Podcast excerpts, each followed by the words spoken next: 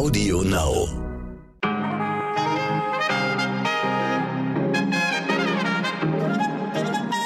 Guten Morgen, liebe Hörerinnen. Mein Name ist Michelle Abdullahi. Es ist ein frischer Montag und ein frischer Monat. Wir starten in den August und damit auch keine Julo-Scherze mehr von mir versprochen. Ein bisschen schade eigentlich. Nun, es ist Montag, der 2. Augusto. Und das finden wir für Sie heute wichtig.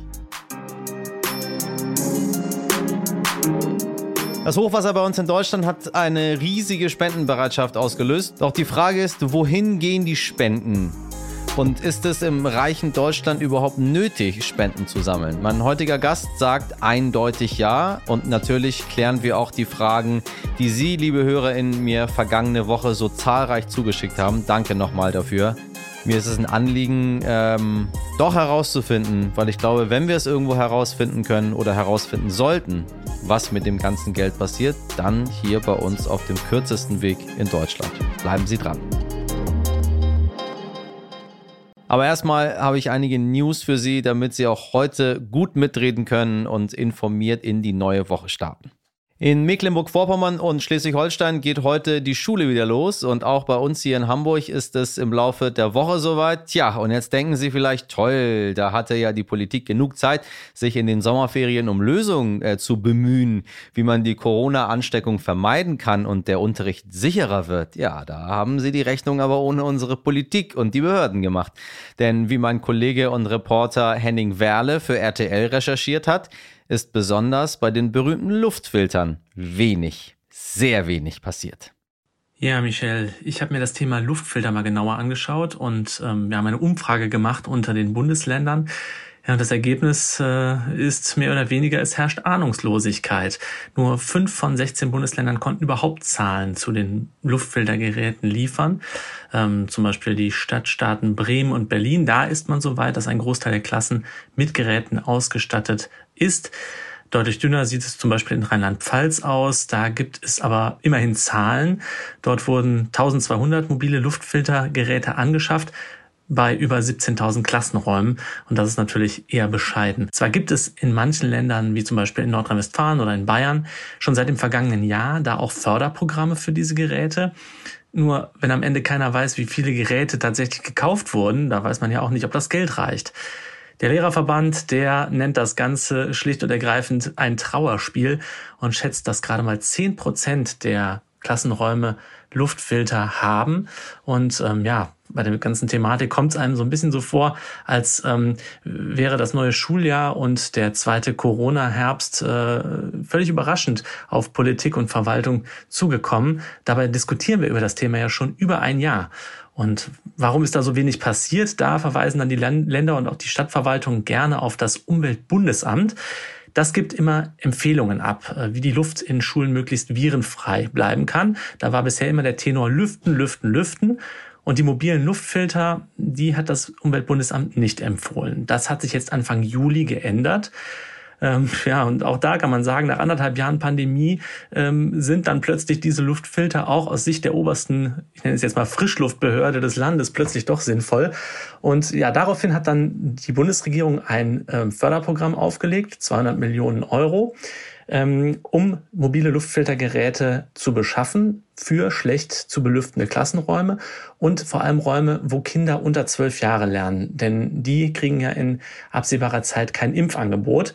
Und ähm, ja, dieses Förderprogramm, das ist zwar äh, kommt spät und ist gut gemeint, äh, führt aber zu neuen Problemen, weil jetzt bestellen die Städte und Gemeinden wie wild diese Luftfilter und die ersten Hersteller sagen schon, ähm, das gibt Lieferengpässe, wir können das gar nicht bedienen, diese Nachfrage. Jetzt haben wir schon so viel von den Problemen rund um die äh, heiß begehrten Geräte gehört, aber was können die eigentlich? Äh, und die Frage ist, warum sind die oder sollen die so praktisch sein? Diese mobilen Luftfiltergeräte, die funktionieren eigentlich wie ein großer Luftstaubsauger. Die saugen also die Luft beispielsweise in einem Klassenraum an, mitsamt der ganzen Aerosole, an denen die Viren haften.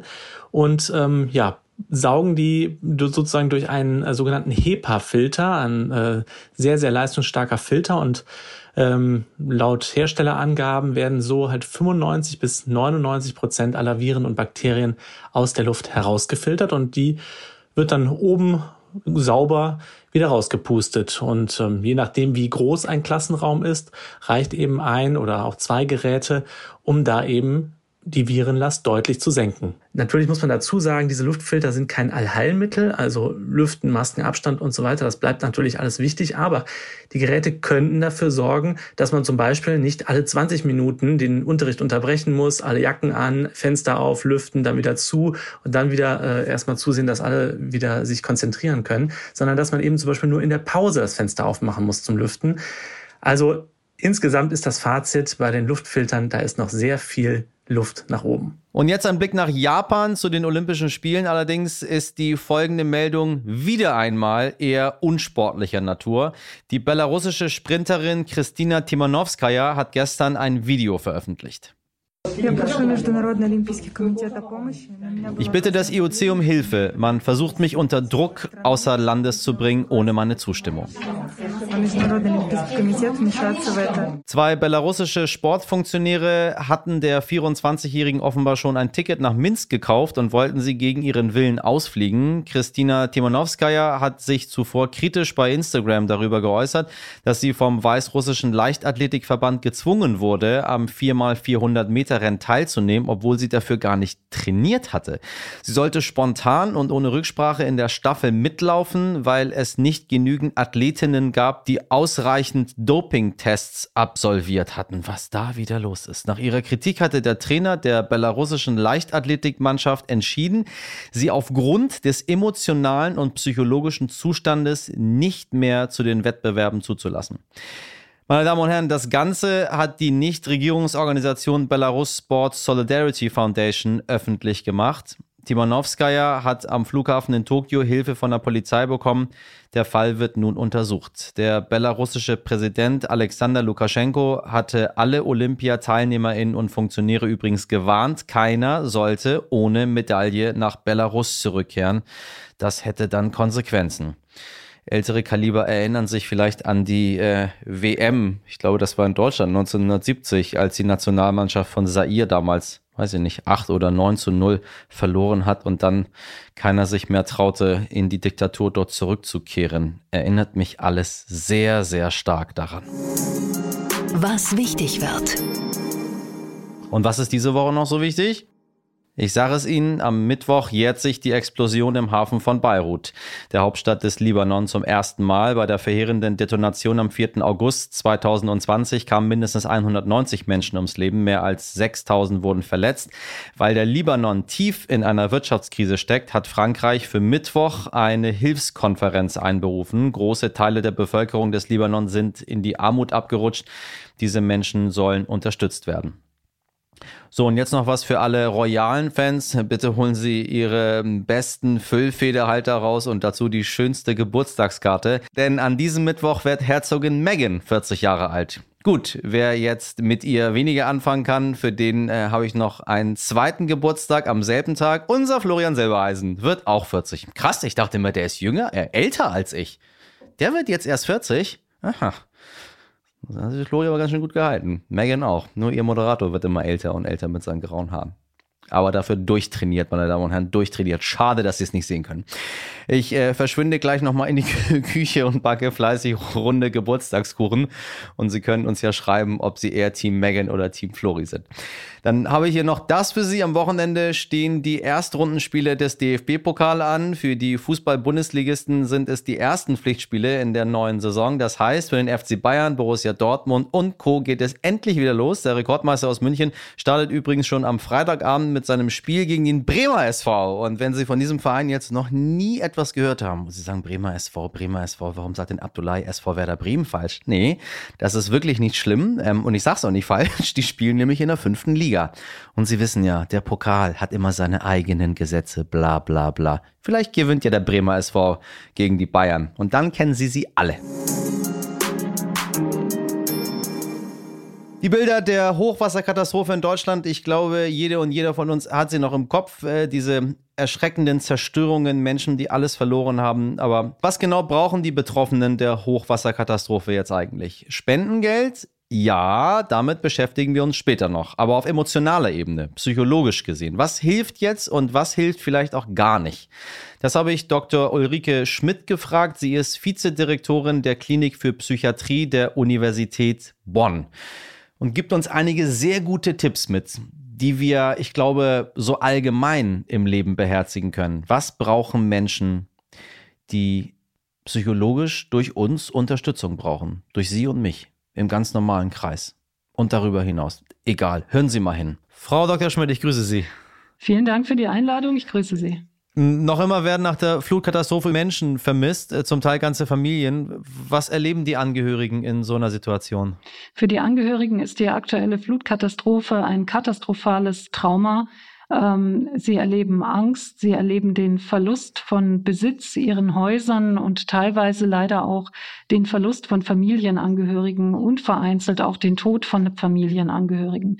Es kann zu schweren psychiatrischen Symptomen führen, ähm, zu ja, Angstsymptomen, Schlafstörungen, aber auch zu etwas sehr Typischem, dass man immer wieder das Gefühl hat, ähm, diese Dinge, die man dort gesehen hat, wie einen Film wieder zu erleben, als ob man das immer ja. wieder durchleben müsste. Das Ganze nennt man Flashback. Ich habe jetzt auch mit Angehörigen gesprochen, mit Betroffenen. Ähm, es sind Menschen auch immer wieder dort vor Ort.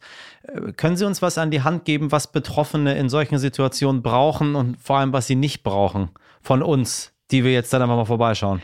Betroffene ähm, dieser Katastrophe brauchen von uns natürlich emotionale Zuwendung, Hilfsangebote, und ähm, sie brauchen vor allen Dingen nicht, und das wird aus lauter Zuwendung oft verkehrt gemacht, dass man nach Details dieser Erlebnisse fragt. Es ist also, so hat man das früher gemacht, dass man gefragt hat, ja, was haben Sie genau erlebt? Was haben Sie da gesehen? Und so weiter. Was fühlen Sie? Das macht man in der Akutsituation auf keinen Fall. Ähm, stattdessen aha, aha. versucht man, die Betroffenen abzulenken, über etwas anderes zu reden, ähm, mit den Angehörigen und den Betroffenen gemeinsam Pläne zu schmieden, ihnen Aufgaben zu geben, dass sie was abarbeiten können, um sie abzulenken unter der Vorstellung, dass sich die schrecklichen Erinnerungen nicht ins Gehirn einbrennen. Hätte ich jetzt ad hoc andersrum gemacht. Gut, dass ich das von Ihnen gehört habe ist ja immer so ein Einstieg ins Gespräch. Ne? Erzähl doch mal, wie war es denn? Und dann ist man dann so, okay, genau. nicht machen. Gut, gut. Genau. Gut. Die meisten fragen, wie war es denn? Und genau das sollte man nicht machen. Ähm, und vor allen Dingen ist es so, wenn dann jemand eine psychische Erkrankung nach vielen Wochen davon entwickeln sollte, die meisten ja, entwickeln ja. ja keine, dann macht man das anders. Dann würden wir in der Therapie nach detaillierten Erinnerungen fragen. Aber in der Akutphase macht man das auf gar keinen Fall. Äh, nun haben wir auch durch die Corona-Pandemie eine Zeit gehabt, wo viele psychische Erkrankungen entweder sich ausgebreitet haben in den Menschen oder sie sind sichtbar geworden nach außen hin oder haben sich verschlimmert. Äh, auf jeden Fall hat es, so ich in den Statistiken gesehen habe, zu einer deutlichen Zunahme geführt. Wie stehen wir in Deutschland da bei der Behandlung von Menschen mit psychischen Erkrankungen? Im Vergleich zu anderen Ländern muss man sagen, steht Deutschland bei der Behandlung psychischer Erkrankungen noch sehr gut da. Wir haben relativ viele Therapiemöglichkeiten. Da ich das täglich mache und natürlich täglich mit Patienten und nicht nur ich, sondern mein ganzes Team hier oder unser ganzes Team, was von unserer Chefin Frau Philipsen geleitet wird, wir sehen, dass es immer noch nicht reicht die Angebote sind noch zu wenig. Das sehen wir nicht nur in der Corona-Krise, nicht nur in der Flutkatastrophe, das sehen wir allgemein. Wenn ich an meinen eigenen Bereich denke, an den Traumabereich, ja. dann ist hier ein ganz eklatanter Mangel an Therapieplätzen. Man braucht mehr Traumatherapeuten. Die Ausbildung ist sehr lange. Ich selber bin jetzt Ärztin, bin über den Track sozusagen dahin gekommen. Es gibt auch psychologische Psychotherapeuten, also ähm, Leute, die erst Psychologie, nicht Medizin studiert haben, die das machen machen. Aber es gibt insgesamt viel zu wenig Therapieplätze. Obwohl Deutschland ganz gut dasteht, reicht es immer noch nicht. Und das wünschen wir uns. Und ähm, was ich mir persönlich wünsche, ist auch noch ein entsprechend angepasstes Vergütungssystem. Die Krankenkassen bemühen sich, die Krankenkassen zahlen das natürlich, aber oft werden psychotherapeutische Bemühungen nicht ausreichend vergütet, was viele auch davon abhält, dieses Fachgebiet zu wählen. Also mit Blick auf die Bundestagswahl sagen Sie, da äh, könnte die eine oder andere Partei noch ein bisschen nachjustieren. Mit Blick auf die Bundestagswahl sage ich, was die Behandlung psychisch Kranker angeht, die, wie Sie richtig sagen, jetzt in dieser Zeit in der Corona-Pandemie und in der Zeit der Flutkatastrophe sehr in den Vordergrund in unserem Land rückt. Wir brauchen mehr Therapieplätze ähm, und das Ganze sollte verbunden sein mit einer entsprechenden besseren Vergütung von therapeutischen Leistungen. Frau Dr. Schmidt, ganz herzlichen Dank für Ihre Einschätzung. Toll, dass mal einer nach den politischen Sachen fragt. Ich werde viel interviewt, aber danach hat noch keiner gefragt. Das ist super. Manchmal, liebe Zuhörende, geht man aus einem Gespräch ganz anders heraus, als man hereingegangen ist. Äh, das nennt man dann Erkenntnisgewinn. Ich bin ehrlich zu Ihnen, das passiert mir nicht jedes Mal, aber bei diesem Gespräch schon. Deswegen bin ich sehr froh, dass Dr. Andreas Rickert in den Podcast gekommen ist. Mit seinem gemeinnützigen Beratungshaus Fineo analysiert und berät er Organisationen, Stiftungen, Unternehmen und verleiht das Wirkt-Siegel. Vor dem Hintergrund der großen Hilfsbereitschaft nach dem Hochwasser sprechen wir darüber, wo die Spenden hingehen und ob es sich überhaupt lohnt zu spenden, wenn ein Teil davon in der Organisation selbst verbleibt. Und kann ich in Afrika nicht viel mehr bewirken? Wirken als in Ahrweiler. Viele Fragen auch von Ihnen, liebe Community, also machen Sie sich bereit, vielleicht ja auch für Ihren ganz persönlichen Erkenntnisgewinn. Herr Dr. Rickert, ich grüße Sie. Ich grüße Sie auch. Freut mich, dass wir zusammenkommen. Ich, äh, ich saß äh, auf der, ähm, auf der, auf, auf dieser prominenten Bühne bei der ARD. Äh, wir haben Spendengelder gesammelt. Äh, RTL hat Spendengelder gesammelt. Äh, das ZDF hat Spendengelder gesammelt. Alle haben Spendengelder gesammelt für für die äh, äh Flutwasser, Flutopfer und für die äh, Hochwasserkatastrophe, die wir jetzt gerade in Deutschland haben. So, und ich wurde am Telefon, deswegen sage ich, dass er sich dort saß, ganz häufig gefragt, äh, wir spenden 100 Euro. Und dann immer die zweite Frage, sagen Sie mal, was passiert eigentlich mit diesen Spendengeldern? Das war immer die zweite Frage, das war gar nicht die erste Frage. Äh, so. Und jetzt an Sie die Frage, was passiert mit diesen Spendengeldern? Ja, also erst einmal muss ich sagen, freut es mich, dass Sie am Telefon waren und es freut mich, dass es so viele Anrufe gab. Ähm, und bevor wir jetzt diese konkrete, berechtigte Frage dann beantworten, möchte ich vielleicht auch mal wirklich meine Begeisterung wieder zum Ausdruck bringen, dass so viele Menschen sich engagieren. Und das ist natürlich das, was wir in Deutschland auch immer wieder feststellen, dass wenn eine Krise eintritt, dass die Menschen da sind, dass sie etwas tun wollen. Das können Katastrophen sein in Deutschland, aber auch im Ausland. Das ist was, was man vielleicht auch einfach mal als kollektiven Dank weitergeben kann an die Bevölkerung. So, die zweite Frage, die Sie jetzt da gerade gestellt haben, ist natürlich sehr berechtigt. Man gibt nicht nur, das ist schön, sondern man will auch wissen, wofür gibt man eigentlich? Kommt das an, was man an Geld da gerade auch gespendet hat? Und das ist offen gesagt nicht immer ganz so einfach zu beantworten, weil natürlich dieser Markt, der Spendenmarkt, ein unglaublich intransparenter Markt ist ähm, und weil es unglaublich viele Organisationen da draußen gibt. Ich will aber auch direkt sagen, es gibt nur sehr wenige schwarze Schafe. Also das meiste, was es an Playern gibt da draußen an Organisationen, sind wirklich welche, die etwas tun wollen und die sehr engagiert sind. So, jetzt aber zu dem, was wir gerade beobachten. Also es ist wirklich viel Geld zusammengekommen. Und das, wenn Sie sagen, über die entsprechenden Sender, also ARD, ZDF, RTL etc., da sind immer auch Organisationen hinterstehend, die wirklich auch geprüft sind, die sehr glaubwürdig sind, die verantwortungsvoll mit den Geldern umgehen. Also das ist beispielsweise Aktion Mensch oder das ist Aktion in Deutschland hilft oder das Aktionsbündnis Klimahilfe. Also insofern, es sind unterschiedliche, die da unterwegs sind und die achten schon darauf, dass sie das Geld auf keinen Fall veruntreuen und in der Regel versuchen sie auch wirklich, das Geld zu den Menschen zu bringen. Also da kann man beruhigen, wenn man über diese Kanäle geht, dann macht man auf jeden Fall keinen Fehler. Ähm, äh, nun stellt sich mir, nachdem Herr Scholz äh, in, in das Hochwassergebiet gegangen ist und gesagt hat, wir stellen 400 Millionen zur Verfügung. Das glaube ich ihm auch, dass sie das machen. Warum das, das äh, wie das nur gemacht wird, ist eine andere Sache, aber ich glaube nicht, dass das, dass das Märchen war. Ähm, dann hat das äh, technische Hilfswerk gesagt, bitte schicken Sie uns keine Kleidung mehr und keine Nahrungsmittel, unsere Lager quillen über. Dann kommen noch die ganzen Versicherungen hinzu, die es auch noch gibt für die, für die Betroffenen vor Ort. Und dann äh, sammelt RTL nochmal irgendwie, weiß ich nicht, 20 Millionen und die ARD sammelt nochmal 20 Millionen und alle anderen sammeln auch nochmal 20 Millionen. Also äh, Sie verstehen, glaube ich, worauf ich hinaus mhm. will. Ähm, was passiert mit diesen Millionen an Geldern und äh, brauchen wir das letztendlich überhaupt? Haben wir in Deutschland nicht einen Staat, der äh, so eine Katastrophe mit eigenen Mitteln völlig problemlos auffangen müsste? Ja, das ist eine sehr, sehr gute Frage. Und es zeigt eben auch die Vielschichtigkeit. Und die Vielschichtigkeit jetzt auf zwei verschiedenen Ebenen. Zum einen, wer hilft und zum anderen, wofür wird geholfen. Ich fange mal auf der Ebene an, wer hilft. Da haben wir nämlich genau die beiden Kreise. Das eine sind staatliche Player und das andere sind private Player. Ähm, zum Glück leben wir in Deutschland, wo wir einen starken Staat haben, Dafür zahlen wir eben auch Steuern. Ja. Und ich glaube, wir sollten alle dankbar sein, dass wir mit den Steuern auch was Vernünftiges anrichten können hier in Deutschland. Also insofern, der Staat ist da. Und das sehen wir auch. Der leistet etwas, also ganz konkret auch in der akuten Phase. Das THW ist da, die Feuerwehren sind da, die Bundeswehr ist eingetreten. Also insofern, es gibt viele, die akut etwas tun und das ist wichtig. Und dann gibt es eben auch den Staat, der da ist, der wirklich auch hilft. Also ich habe eine Zahl gehört, dass unmittelbar erst einmal den Betroffenen dreieinhalbtausend Euro zur Verfügung stehen. Also das sind unmittelbare Hilfen, die von der staatlichen Seite kommen. Und das Ganze wird dann natürlich noch flankiert durch Versicherungen, die dort auch etwas tun. Also das ist etwas, wo ich davon ausgehe und hoffe, dass eine gewisse Grundsicherung an vielen Stellen da ist. Nichtsdestotrotz bleiben auch Lücken. Und das ist genau das, was eben in dem Zusammenspiel zwischen dem gemeinnützigen Sektor und dem Staat dann wichtig ist. Gerade diese Lücken, die können eben gemeinnützige Organisationen dann wunderbar füllen. Dafür sind sie eben auch da. Und das ist genau das private Engagement. Das ist da, wo die Spenden eben reingehen. Auch da mal eine Zahl genannt. Es sind mittlerweile um die 115 Millionen an Spendengeldern aufgelaufen bei den unterschiedlichen Organisationen.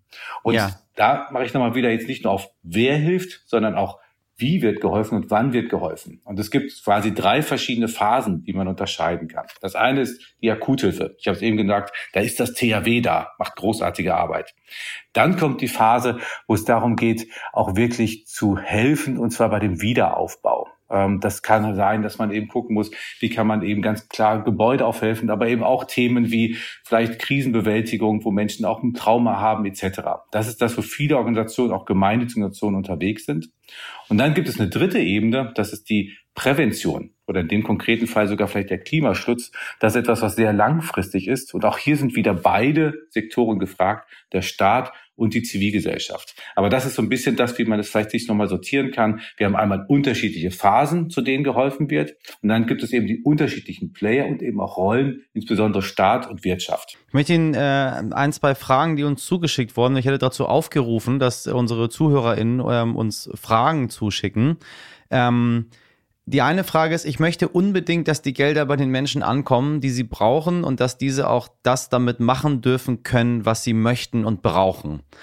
Das ist natürlich eine schöne Vorstellung. Ich spende 100 Euro und die landet direkt bei Frau Müller, die äh, gerade 100 Euro braucht. Aber da, ich glaube, so läuft das nicht. Nein, das läuft in der Regel nicht ganz so. Ähm, das geht eigentlich nur dann, wenn man wirklich einen ganz privaten, persönlichen Kontakt hat. Also wenn ich Frau Müller kenne, ja. die genau in einem betroffenen Gebiet tätig ist oder dort lebt, dann kann man sagen, okay, entweder du kennst jemanden, der gibt das Geld weiter oder du bist direkt betroffen und dann spende ich dahin. Das ist die eine Variante, die ist aber eher die Ausnahme.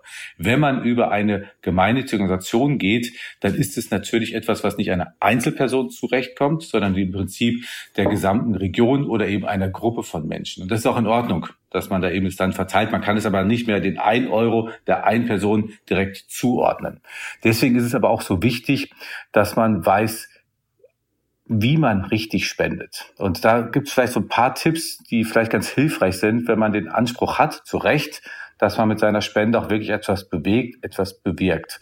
Das eine ist, man sollte Geld spenden. Das klingt jetzt so profan, aber mit Decken oder mit Lebensmitteln oder dergleichen hilft man nicht. Ja. Im Gegenteil, verschlimmbessert man möglicherweise die Lage doch, wenn man das irgendwie dahin transportieren möchte. Also insofern Geldspende. Das zweite ist, wenn man dann eine Organisation hat, die dann dort vor Ort hilft, dann sollte man in der Regel nicht eine Zweckbindung machen. Natürlich ist es wichtig, dass man jetzt aus der akuten Situation heraus agiert und wahrscheinlich wird es auch jetzt genau eingesetzt. Aber wenn man diese Fessel der Zweckbindung macht, dann heißt das, eine Organisation jetzt das Geld ausgeben muss und wenn ja. möglicherweise aber erst ein bisschen versetzt notwendig ist, dann kann sie das Geld schon nicht mehr einsetzen. Das heißt also, diese Flexibilisierung, die auch in der Frage gerade drin steckte, die sollte man versuchen eben auch zu machen. Und dann sollte man gucken, dass man sich bewusst auch eine Organisation aussucht. Und das ist etwas Arbeit, wo man das Gefühl hat und sehen kann, dass die auch wirklich damit wirkungsvoll arbeitet. Also dass man versteht, okay, die sind transparent. Die erzählen, was sie machen. Die erklären ihre Ansätze. Die berichten auch genau, was sie am Ende des Tages gemacht haben mit den Geldern. Da ist eine Transparenz, dass man weiß, wer handelt da, welche Entscheidungsgremien gibt es etc. Und dass man eben auch die Wirkung sieht, das heißt also, die wirklich darüber berichten, eben nicht von der Einzelperson Frau Müller, vielleicht auch anekdotisch, ja. aber im Kern, was hat man wirklich bewirkt in der Region? Also wenn man das beherzigt, wenn man sich ein bisschen Mühe macht, die Organisation anzuschauen, dann geht man eigentlich recht sicher, dass man damit auch wirklich was bewegt. Man kann es sich in Anführungsstrichen auch einfach machen, dass man eben an bekannte Organisationen geht oder eben auch über jetzt die eben schon erwähnten Spendenaufrufe über die Sender oder man kann natürlich auch bei Fineo gucken. Wir haben über 300 Organisationen mit dem Wirksiegel ausgezeichnet. Ja, ja. Das sind alles Organisationen, die wir auf Herz und Niere geprüft haben. Denen kann man das Geld sehr sicher anvertrauen. Im reichen Inland sollten die Leute Selbstversicherungen abschließen, beziehungsweise der Staat sollte mit Steuern Mittel helfen. Das ist ja Spenden Sie nicht Aufruf. ähm, nein, es ist eine, finde ich, durchaus legitime Frage, die da drin steckt. Also wenn ich spende, wo ist eigentlich der größte Hebel, den Richtig. ich habe? Also ich mache es jetzt mal ein bisschen plakativ. Ich kann, wenn ich in Deutschland spende, vielleicht jemandem helfen, dass er einen besseren Ausbildungsplatz bekommt oder dass man vielleicht auch irgendein Umweltschutzprojekt damit unterstützt. Wenn ich vielleicht mit dem gleichen Einsatz an Geld nach Afrika gehe, dann kann ich möglicherweise unmittelbar Leben retten. So. Wie will man diesen Vergleich machen? Richtig. Muss richtig. man quasi für sich selber, vor sich selber rechtfertigen. Und da kann man gar nicht rational oder analytisch sagen, das eine ist richtig oder das andere ist besser, sondern das ist eine ganz, ganz individuelle Entscheidung. Und das ist das Schöne am Spenden. Spenden ist eine individuelle Entscheidung, die auch man aus einem vielleicht auch gewissen Wertebewusstsein heraus machen sollte und die auch am Ende des Tages einen begeistern sollte. So, und dann kann man entscheiden, okay, für mich ist es wichtig, dass ich das vor der Haustür mache, weil ich hier die Probleme sehe und ich möchte hier helfen. Oder andere sagen, mir ist es wichtig, dass ich Menschenleben rette. Und das geht vielleicht einfacher, indem ich das halt in irgendeinem Entwicklungsland mache. Also das ist quasi die, die Grundsache, die hinter dem Spenden steht.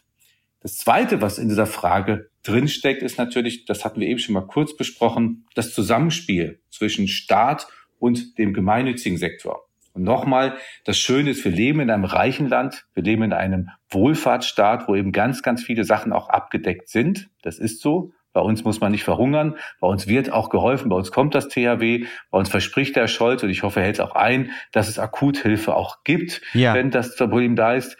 Es gibt die Versicherungen, die hoffentlich an vielen Stellen helfen und trotzdem, und trotzdem fallen Menschen, fallen bestimmte Sachen auch durch das Raster. Und da ist es dann eben auch schön, dass die sehr, sehr agile, flexible Zivilgesellschaft da ist, die dann einfach hilft. Ähm, und deswegen würde ich auf keinen Fall sagen, dass das eben ein Aufruf zum Nichtspenden in Deutschland war. Ja. Es war ein Aufruf dazu, bewusst zu überlegen, wo ich spenden möchte. Man darf aber sehr gerne auch vor der Haustür spenden und ich kann sicher leider sagen, auch hier wird es benötigt. Zum Schluss würde ich dann noch einmal gerne öffnen, weil genau das, was Sie angesprochen haben, sagt äh, in, in, in anderen Worten ähm, äh, eine andere Zuschrift.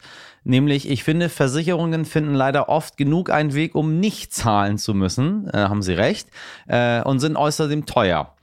Äh, das kann sich sicher nicht jeder Häuslebauer leisten. Und jetzt kommt's. Bei Spenden in die dritte Welt hat man ja oft auch den Eindruck, es füllt nur das Konto der diktatorischen Herrscher und fördert die Korruption. So, Jetzt haben wir genau das Gegenteil.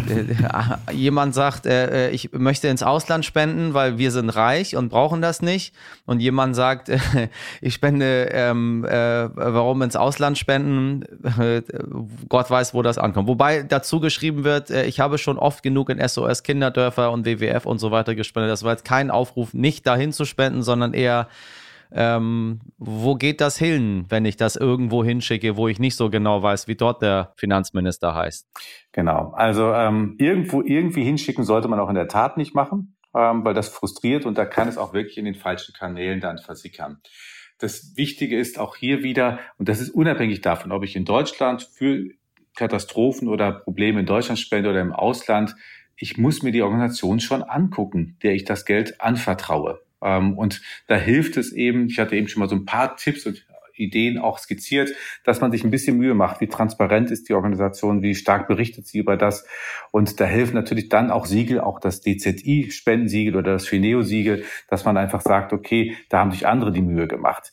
Wenn man jetzt den Blick nochmal ins Ausland richtet, da leiden in Anführungsstrichen natürlich schon auch Organisationen drunter. Also auch viele großartige Organisationen, die in Ländern agieren, wo eben keine ganz klare Rechtsstaatlichkeit vorherrscht. Und ja. das ist immer ein Balanceakt. Wie agiere ich da? Und natürlich gibt es dann auch Situationen, wo möglicherweise das Geld dann eben nicht da ankommt. Das Gute ist, viele der großen Organisationen zumindest haben da wahnsinnig viele Erfahrungen mit. Die wissen, wie sie damit umgehen. Und da kann man relativ sicher sein, dass sie das Geld auch richtig einsetzen. Ähm, dafür braucht es aber, und das wäre für mich noch ein abschließender Appell, starke Organisationen, die eben auch in der Lage sind, selber wiederum auch Kontrollen zu machen, die in der Lage richtig, sind, dann möglicherweise auch Korruptionsanflügen entgegenzuhalten.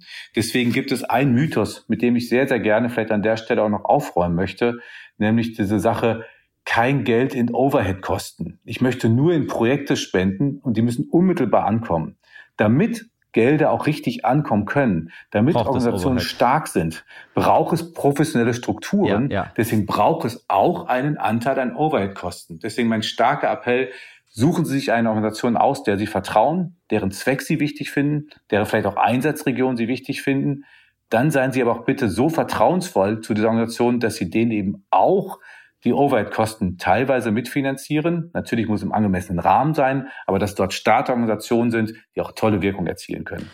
Herr Dr. Riegert, vielen Dank für die Einschätzung von Ihnen. Ich hoffe, dass unsere ZuhörerInnen jetzt äh, einen Überblick davon bekommen haben und diese drei Tipps äh, beherzigen. Ähm, wie man richtig spendet. Und ich kann Ihnen zumindest aus meiner Sicht sagen, ich hätte äh, weder den Aufruf vom Stern noch den Aufruf von RTL, noch hätte ich mich äh, im NDR ans Spendentelefon gesetzt, äh, wenn ich mir das nicht alles vorher, zumindest mit dem, was ich selber kann, angeguckt hätte, um überzeugt zu sein, äh, dass dieses Geld nicht irgendwo versichert. Und äh, ich äh, kann Ihnen genauso nur Dank aussprechen und sagen, Sie haben damit was Gutes getan, obwohl wir einen starken Staat haben, meine Damen und Herren. Danke Ihnen. Tschüss. Das war's für heute. Wenn Sie Lob, Kritik oder Anregungen haben, erreichen Sie uns auch in dieser Woche wieder unter heute wichtig erdstern.de. Und meine Damen und Herren, wenn Sie der Meinung sind, wir sollten nicht gendern oder wir sollten nicht auf äh, Minderheiten aufmerksam machen, wir sollen nicht über Homosexualität reden, wir sollen nicht über Rassismus reden, wir sollen nicht über all das reden, was die Gesellschaft so betrifft. Wissen Sie was? Das tut mir wahnsinnig leid, dass Sie so engstirnig sind. Das sage ich normalerweise nicht oft, aber die Meinung, die können Sie für sich selbst behalten. Wir sind eine offene, plurale Gesellschaft und das leben wir hier in diesem Podcast. Wenn Ihnen das nicht gefällt, dann gibt es da sicher ganz, ganz viele andere Leute, denen Sie zuhören können. Aber bei uns machen wir darauf aufmerksam, dass wir in einem offenen und bunten Land leben möchten. Im Interesse von uns allen und da ist es insbesondere von mir eine Aufgabe, meine Stimme hier zu nutzen, um das hervorzuheben. So, und wenn sie das, äh, die fünf, sechs Mal, wo wir mal drauf aufmerksam gemacht haben, so sehr stören, dann, ach, weiß ich auch nicht. Vielen Dank an all die, die es nicht stört. Das darf man nämlich auch nicht vergessen. Die schreiben nämlich in überwiegender Anzahl an uns. Danke dafür. In der Redaktion für diese Folge waren Sabrina Andorfer, Dimitri Blinski, Nick Rasmus und Martin Schlag. Die Produktion hat Wei Quan übernommen, meine Damen und Herren. Morgen ab 5 Uhr können wir uns wieder hören, wenn Sie mögen. Und jetzt wünsche ich Ihnen einen schönen Montag. Machen Sie was draus. Bis morgen, Ihr Michel Abdullahi.